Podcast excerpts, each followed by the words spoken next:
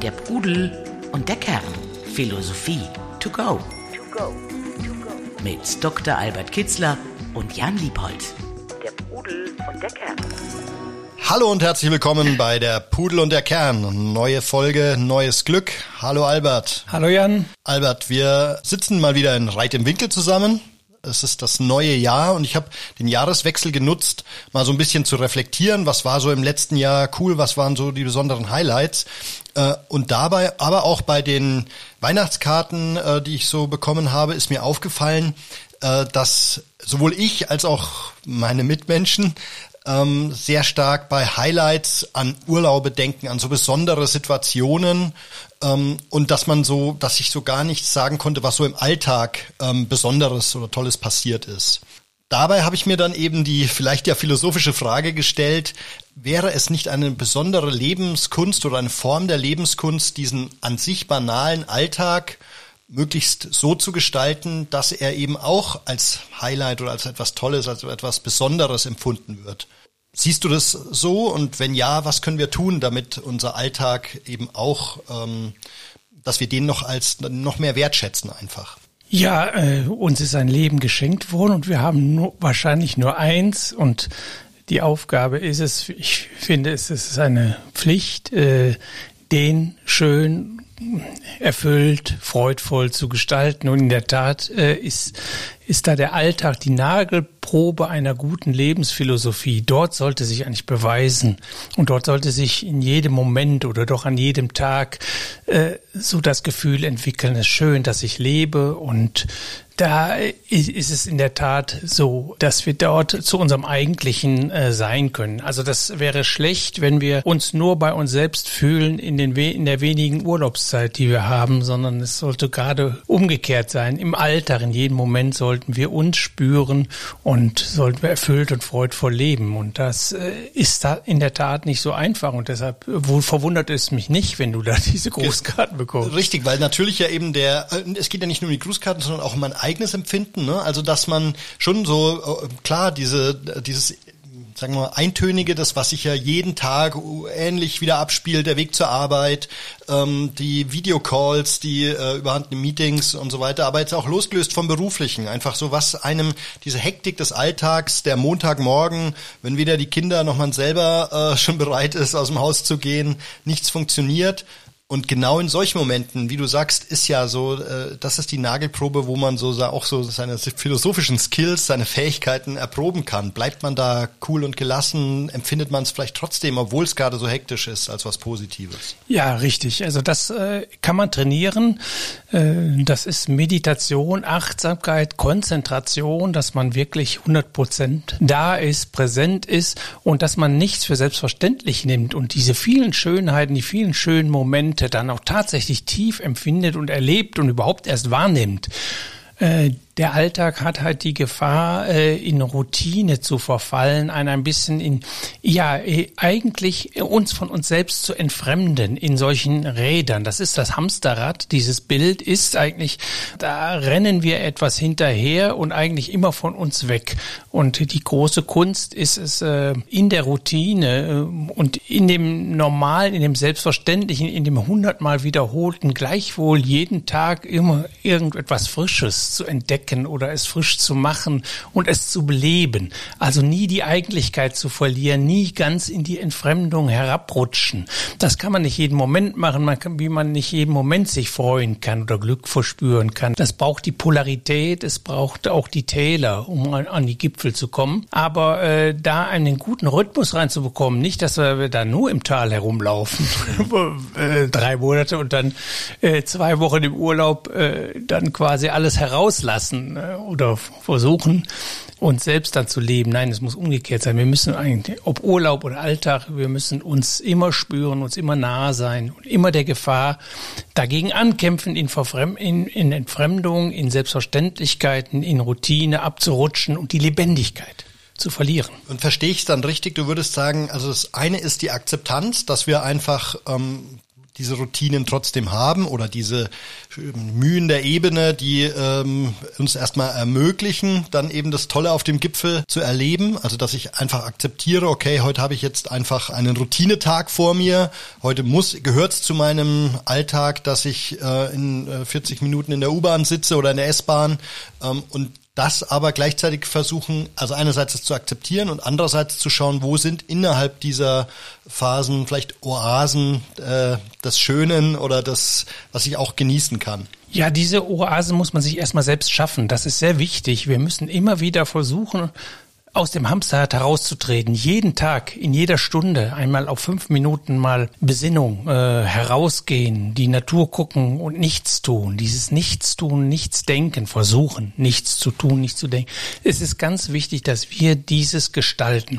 Aber im Übrigen hängt es sehr viel an, welche Haltung wir zu der Routine haben. Die Routine geben uns Orientierung, die Gewohnheit ist äh, das liebste Kind des Menschen, sagte Goethe einmal. Also da, das hat natürlich etwas Beruhigendes, etwas auch was äh, Energieschonendes, wenn ich auf Autopilot stellen kann. Das ist alles wunderbar. Nur dürfen wir eben nicht in Entfremdung reinkommen. Wir müssen das mit einer guten Haltung machen. Jetzt ist Arbeit angesagt. Jetzt verdiene ich mein Geld. Das werde ich heute Abend mit meiner Familie beim Ver Veressen. Äh, also mhm. das werde ich.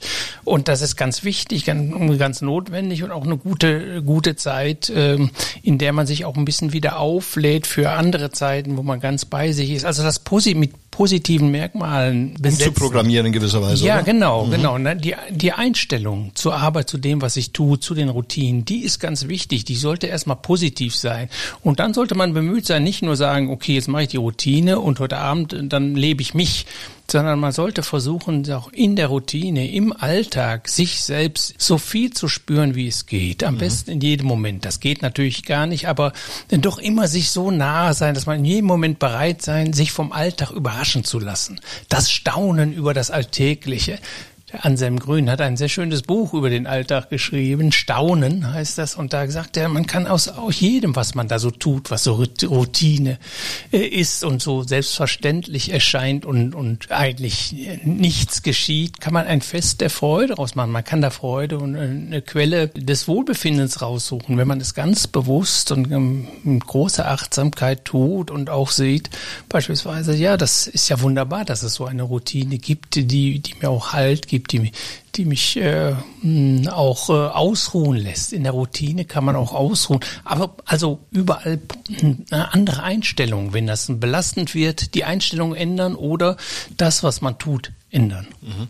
Und wenn man jetzt aber auch empfindet, also einerseits ist es dieses Alltägliche und die Routine, aber gleichzeitig sind es ja auch die Stressfaktoren des Alltags, die eine Herausforderung sein können. Also eben, ich habe vorhin berichtet von dem Montagmorgen, wo nichts funktioniert, wo alle gestresst sind, alle genervt, dass es jetzt wieder losgeht.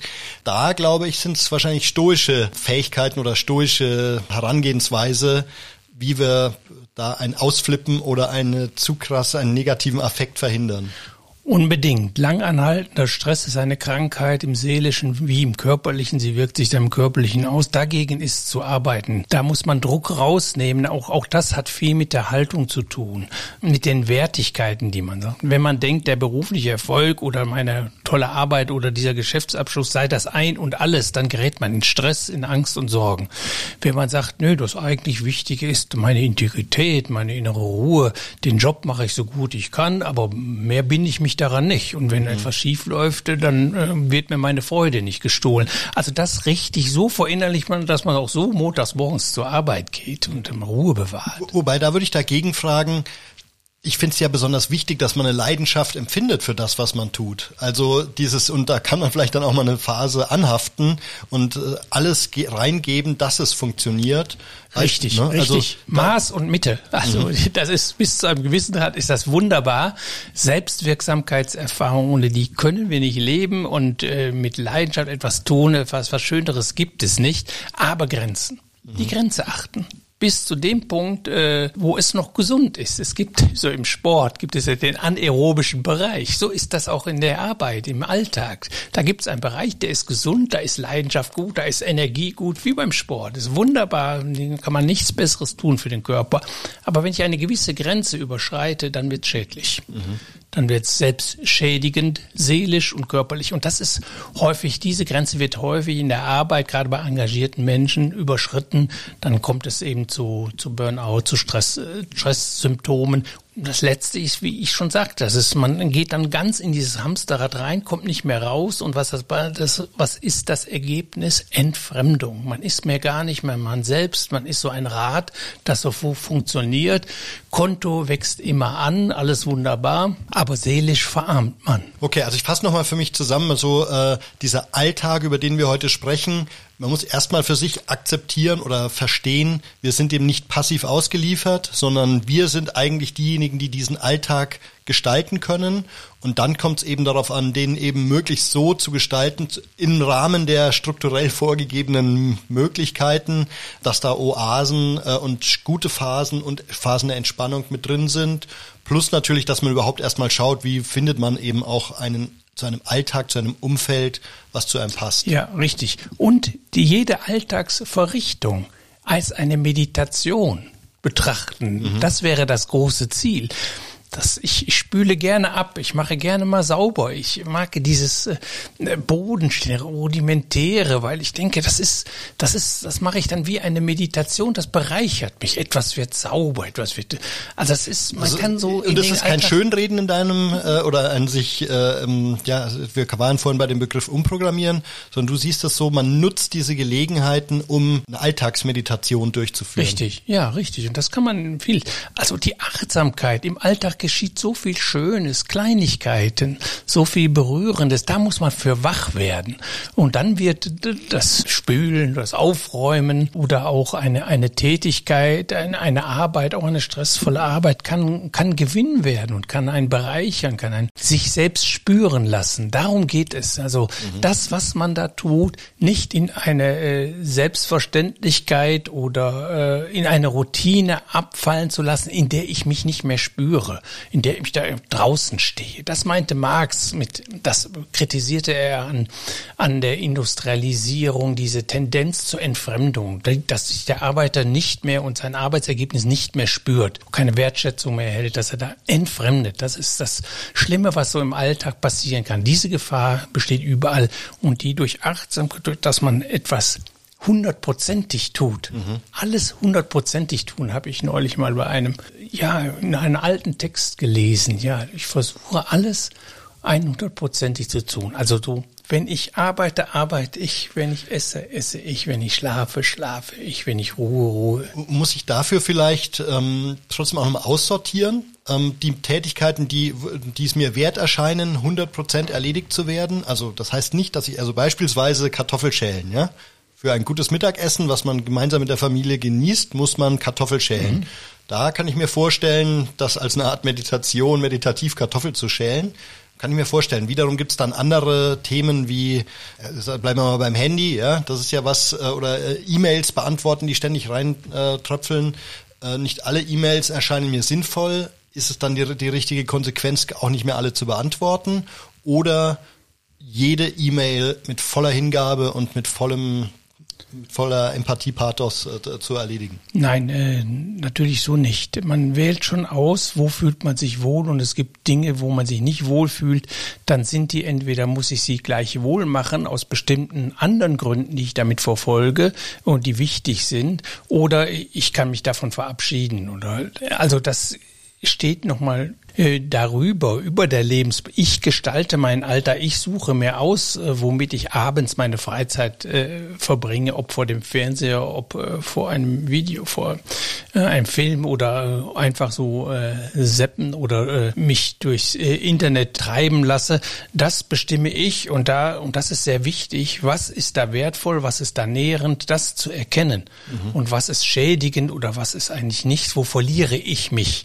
Das ist die Philosophie hat als erstes einmal die Werte zu klären, die praktische Philosophie und die Unwerte. Also womit beschäftige ich mich nährend und freudvoll im Leben und äh, was ist eher selbstschädigend, was, was sieht nur so aus, als wenn es Lust verschafft und im, im Grunde schafft es nur Ärger, Sorgen oder Und oder die sollte man dann eben aussortieren. Natürlich, dann muss man äh, sagen, was mache ich, was mache ich nicht, wie bei der Arbeit. Also so, man kann vieles mit seiner Einstellung zur Arbeit verändern. Man kann eine positive Einstellung gewinnen. Es ist wichtig, was ich tue. Ist es nicht alles toll, aber da gibt es doch immer wieder tolle Momente und es, wir haben auch meine Arbeit Arbeitskollegen, ich bekomme ein Feedback, ich bekomme die Wertschätzung von anderen etc.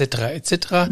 Äh, aber es gibt so einen gewissen Punkt, wenn die Tätigkeit ganz an meinen Talenten vorbeigeht. Ich mache da etwas, wo ich eigentlich, was ich eigentlich gar nicht äh, so gut kann. Ich könnte anderes viel besser. Dann muss ich sehen, oder die, das Umfeld ist so dermaßen zehrend, weil, was weiß ich, die Arbeitskollegen alle immer schlecht drauf sind. Toxisches Umfeld oder so. Mhm. Also das tu und dann äh, muss ich in mich hineinhören. Das geht bis zum gewissen Grade, kann man das tun und kann man etwas mit seiner eigenen Einstellung ändern und das ist sehr viel. Aber es gibt eine Grenze, an der ich dann, äh, äh, wo ich dann Konsequenzen ziehen muss und, und äh, mir einen anderen Job suchen muss, äh, wo, weil es nicht mehr nährend ist, egal was ich tue und nicht mehr von mir weil das doch sehr, sehr stark ist. Wir sind da 40 Stunden oder 35 mhm. Stunden und mit den Mitarbeitern sind wir auch diese 35 Stunden zusammen. Das ist, da kann ich nicht alles bewältigen, nur alles umändern.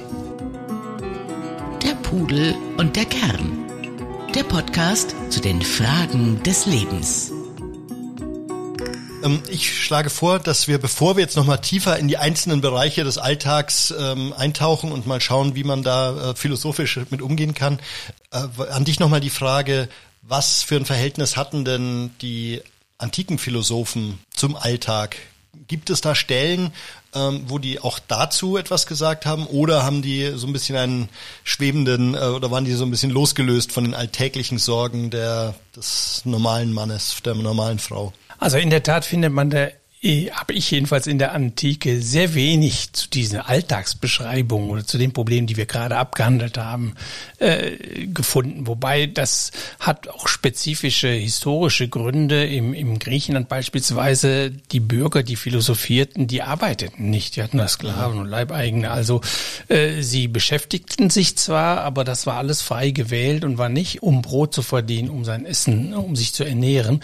Das sind dann schon ganz andere Rahmenbedingungen aber ähm, die ganze praktische Philosophie beschäftigt sich gleichwohl mit dem Thema, wie können die Widrigkeiten des Alltags, die gibt es da auch, oder die Lasten des Alltags, wie können die gut getragen werden? Wie kann ich sie bewältigen und äh, ein glückliches Leben führen, ein freudvolles Leben?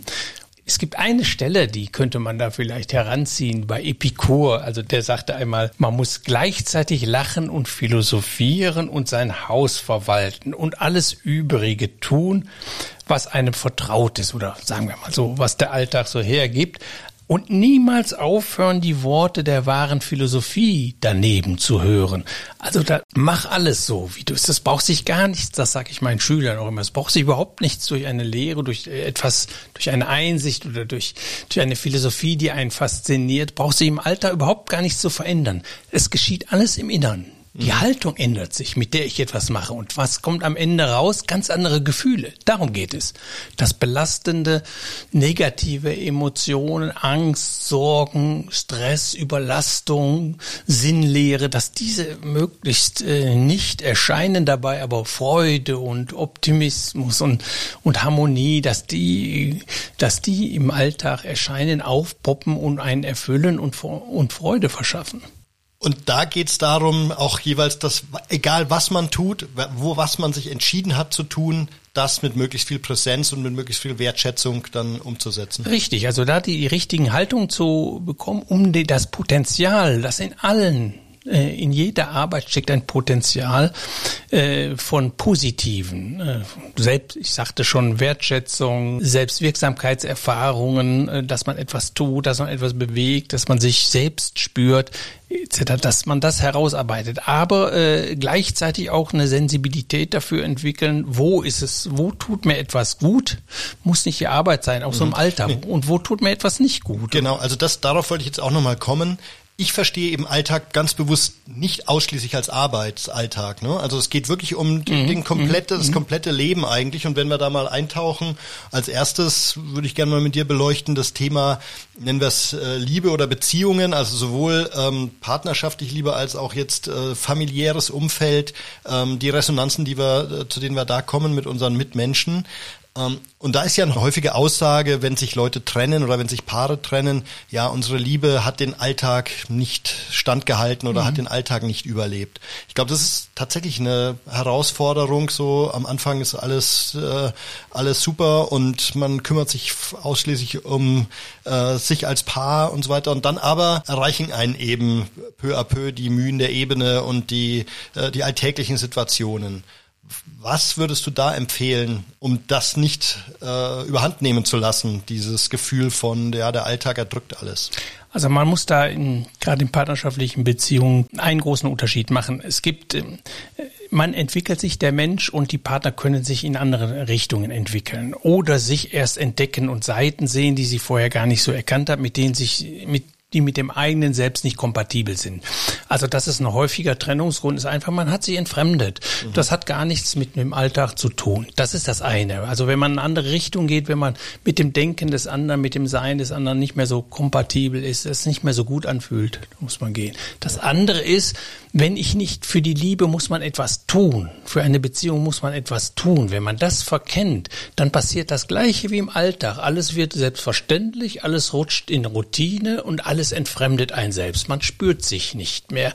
Also für eine Partnerschaft muss man etwas tun. Das muss man immer wieder wach halten, äh, den Reiz auch durch Trennung, oh, durch, also durch zeitweise aus, ähm, auch mal etwas alleine machen und dann wieder zusammenkommen. Man muss diese, diese Polarität und das Pulsieren zwischen den Partnern, das muss man ganz bewusst steuern und machen, wie im ja. Alltag. Man muss auch aufpassen, dass nichts selbstverständlich wird, nichts in leblose Routine mhm. absinkt. Und das, das hat aber selbst auch sehr viel damit zu tun, äh, wie ich mich meinem Partner gegenüber verhalte, was ich so tue und ob ich, äh, ob wir uns äh, tatsächlich so Oasen auch des der Zweisamkeit herausschneiden oder eben nicht. Und geht's aber nicht auch um ganz bewusste Rituale und Gesten? Also wenn einem das bewusst ist, dass der Alltag eine mhm. Gefahr für eine gelingende Beziehung ist, ja, ähm, sei es zu Kindern oder eben zu Partnern, dass man sich überlegt, was sind dann aber die bewussten Gesten, äh, mit denen ich, also beispielsweise, ja. wenn wir jetzt mal äh, im Umgang mit Kindern,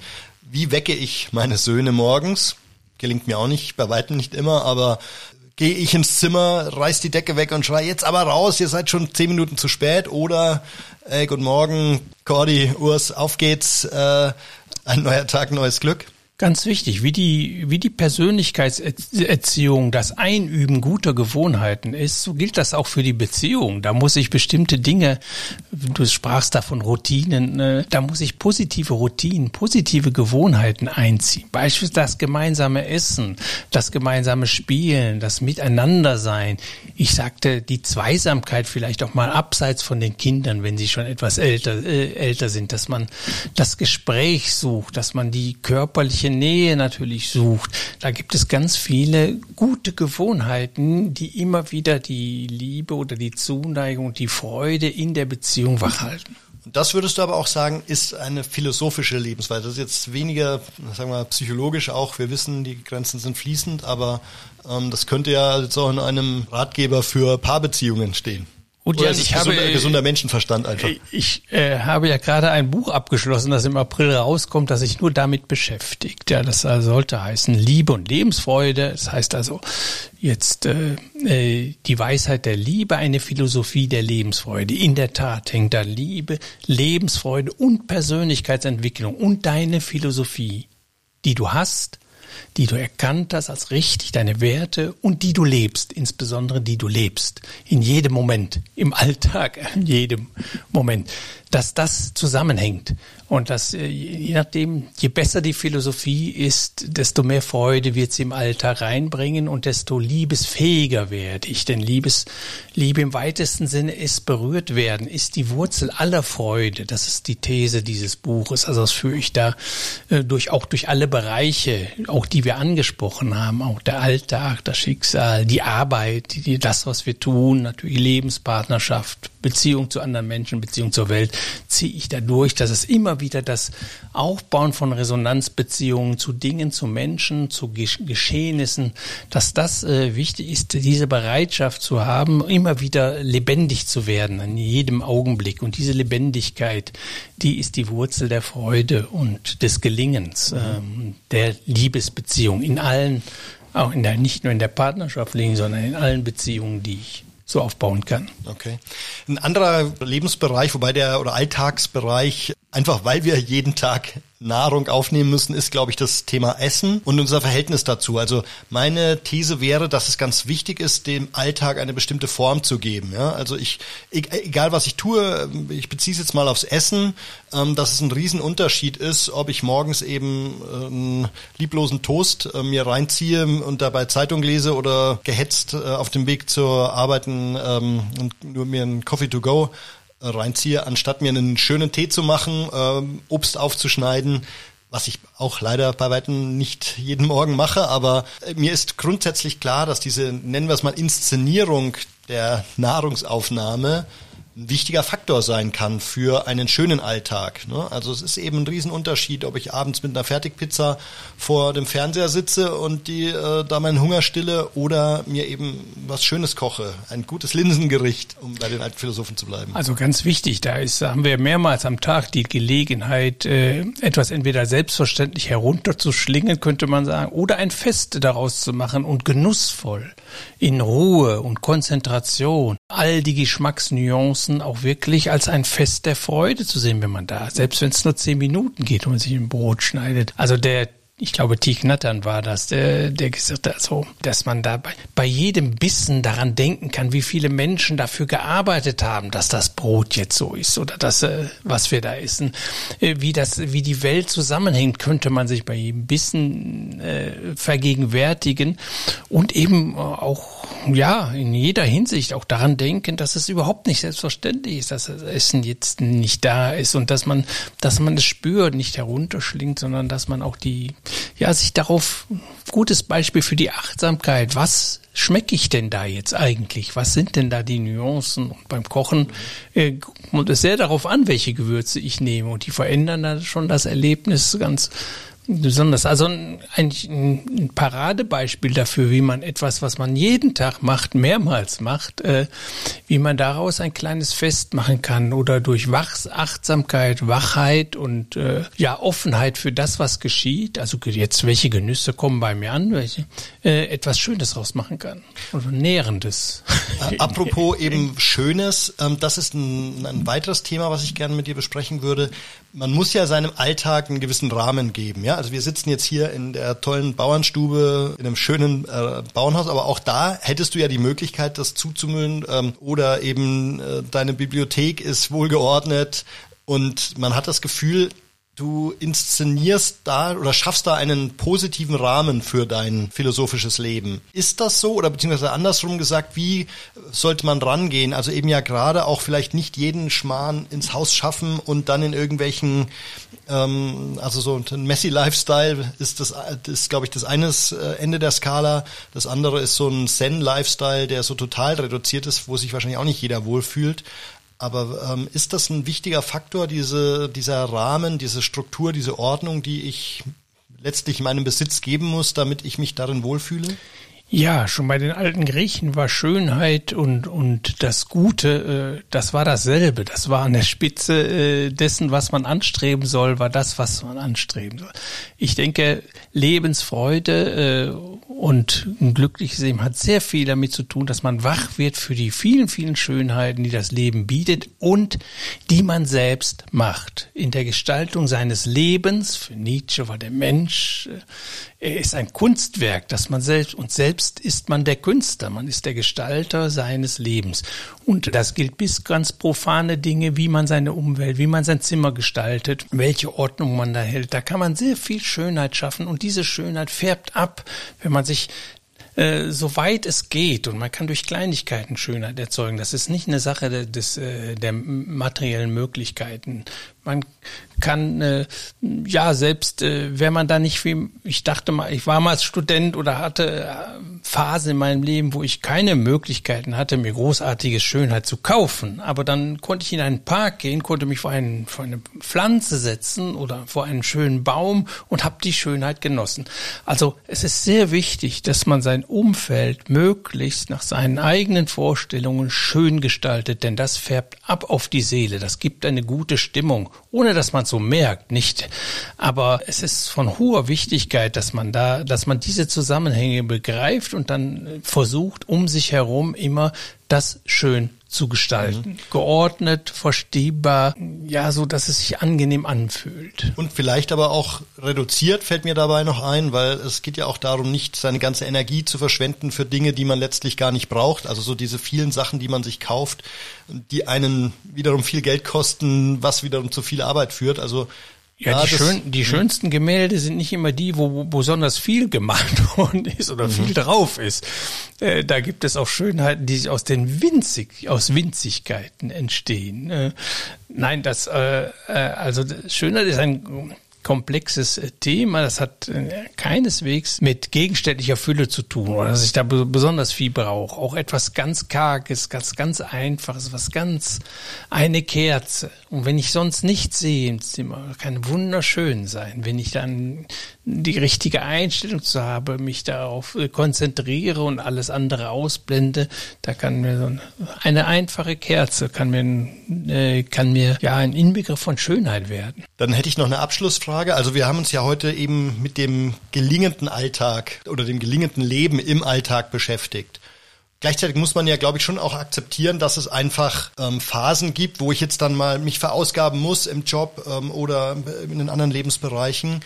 Und dann gibt es einfach auch Phasen, wo man abends einfach mal faul auf dem Sofa liegt, äh, am Handy daddelt. Wie gehe ich mit solchen, mit sowas um? Also ich habe das und ich weiß auch nicht, ob ich das abstellen kann. Deswegen meine Frage, Geht es dann darum, sich das schlechte Gewissen gar nicht erst zu machen oder es auszublenden? Oder braucht man vielleicht gar kein schlechtes Gewissen deswegen zu haben? Das würde ich sagen. Also solange man sich, äh, solange man sich wohlfühlt und dann spürt, es tut einem gut, dann kann man das so lassen. Alles hat Maß und Mitte. Ich muss nicht immer, ich kann nicht von morgens bis abends achtsam alles so tun. Manches äh, braucht auch Routine und manchmal muss ich auch nichts tun. Also wenn ich mich jeden Abend ablenke und nicht zu mir selbst komme, ich muss das spüren. Äh, wenn ich mich von mir selbst äh, entferne, wenn etwas anfängt sinnlos zu werden oder sich so anfühlt wie Sinnlosigkeit, dann muss ich etwas ändern. Aber dann irgendwann mal äh, alle Viere von sich strecken lassen, keine Philosophie mehr machen, einfach oder auch Unsinn zu machen, mhm. einen scheinbaren Unsinn, ist etwas, kann etwas sehr, sehr Nährendes sein. Wir brauchen diese Pausen auch. Aber noch besser etwas als rumzudaddeln wäre einfach wirklich mal, und das ist sehr wichtig, wirklich mal sich hinsetzen und nichts tun, versuchen nichts zu tun. Also auch das Handy sein zu lassen, so einfach nur mal die Gedanken fließen zu lassen. Scheint auch sinnlos zu sein und nichts zu bedeuten, ja, aber es ist sehr, sehr erholsam und auch das kann gut sein. Nein, ich würde immer fünf Grade sein lassen. Also man soll so leben und dem Körper oder dem Geist auch manchmal so Ruhe gönnen oder oder Unsinn machen oder etwas, ja, äh, wovon man vielleicht nichts hat, wenn man das braucht. Nur alles im rechten Maß. Also es muss, und wichtig ist, dass man sich selbst treu bleibt, in seiner Nähe bleibt, sich noch fühlt und nicht etwa vor sich wegläuft. Viele benutzen das oder so, oder die laufen vor sich weg oder kommen nie zu sich, dann ist da die Grenze überschritten, dann ist das Datteln vielleicht nicht gut. Albert, ich würde sagen, ähm, bevor wir jetzt dann kochen, machen wir genau das. Einfach mal ein paar Minuten nichts, fünf gerade sein lassen, auf die tollen Berge vor uns schauen und euch, liebe Hörerinnen und Hörer, wünschen wir hoffentlich ein bisschen Erkenntnis aus dem aus der heutigen Folge zum Thema Alltag. Äh, freuen uns, wenn ihr auch das nächste Mal wieder reinschaltet und uns vielleicht die ein oder andere ähm, Bewertung, positiv wie negativ, auf den verschiedenen Plattformen, wo ihr uns hört, hinterlasst. Vielen Dank, Albert. Ja, danke dir, Jan. Und bis zum nächsten Mal bei der Pudel und der Kern. Ciao, ciao. Der Pudel der Philosophie-Podcast zu den Fragen des Lebens mit Dr. Albert Kitzler und Jan Liebold. www.pudel-kern.com